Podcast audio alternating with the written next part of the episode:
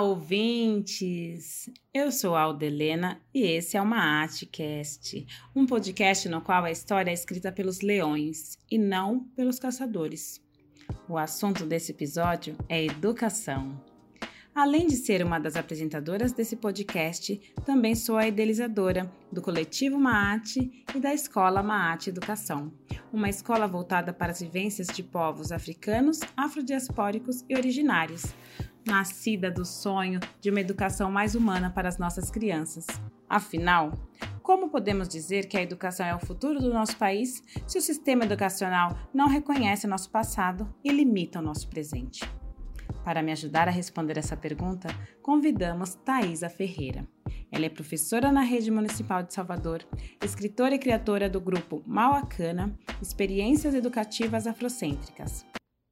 Bem-vinda, Thaisa!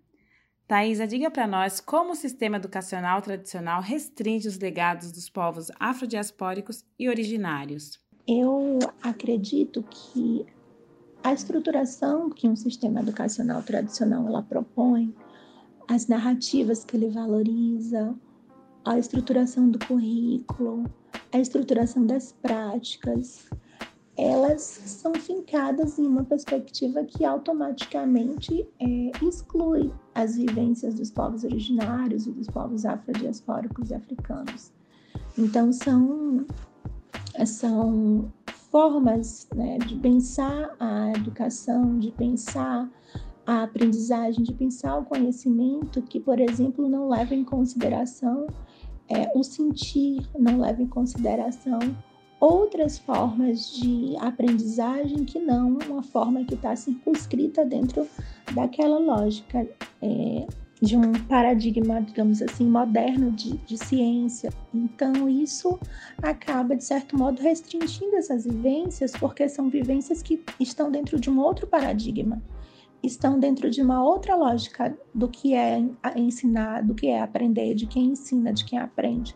Então, acho que esse sistema educacional mais tradicional, ele restringe na, na medida em que ele é, é como ele é. E quais são as consequências para estudantes, para a sociedade, de uma educação que não valoriza essas vivências? Eu fui uma estudante que é, vim de um processo de educação mais tradicional, um processo de educação em que eu não lia literatura, né, que tinha que tinham pessoas parecidas comigo, em que eu não aprendi sobre o legado africano em relação à matemática, em que eu pouco aprendi sobre os indígenas, né? O que eu aprendia sobre os indígenas era que eles foram difíceis de escravizar e que os africanos não. Então tem uma série de consequências que já começa por você não conhecer a sua ancestralidade é, do lugar que ela realmente é. Né? Então, isso vai influenciar diretamente na autoestima, isso vai influenciar diretamente nos próprios projetos de vida, isso vai influenciar diretamente no comportamento. Então, existe uma série de consequências, pensando especificamente os estudantes, é, nessa relação com a escola, né?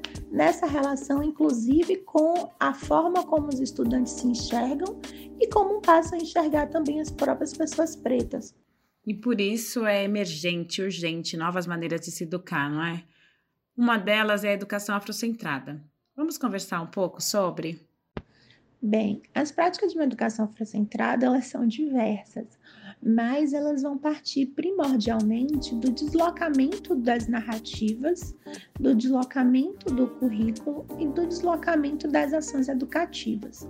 Então, o primeiro aspecto é situar que essa educação ela vai analisar esses processos que perpassam o processo de ensinar e de aprender, é, buscando analisar isso a partir de uma ótica né, que localiza uh, os fenômenos africanos, os fenômenos que atingem as pessoas africanas e afrodiaspóricas, e que também procura demonstrar a agência dos povos africanos e afrodiaspóricos na construção da sociedade.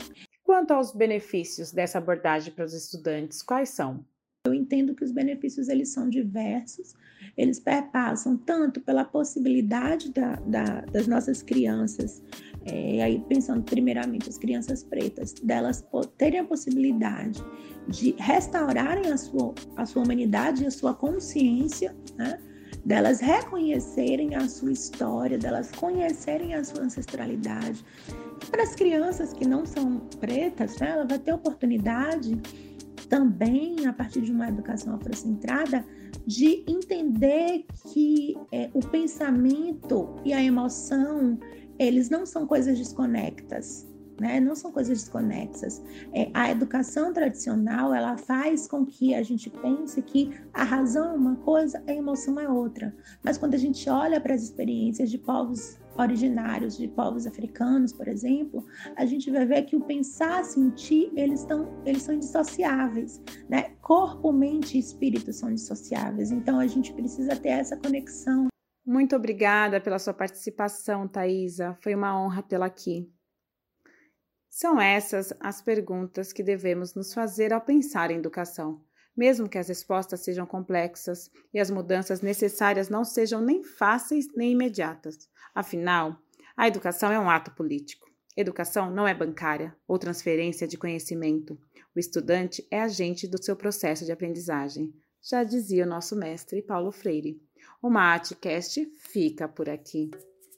Espero que tenham gostado e te convidamos para seguir com a gente na nossa próxima viagem. E enquanto isso, para continuarmos criando novas leituras de mundo, deixo com vocês a indicação do livro Conhecendo os Orixás, de Exu a Oxalá, de Valdete Tristão e Caco Bressani.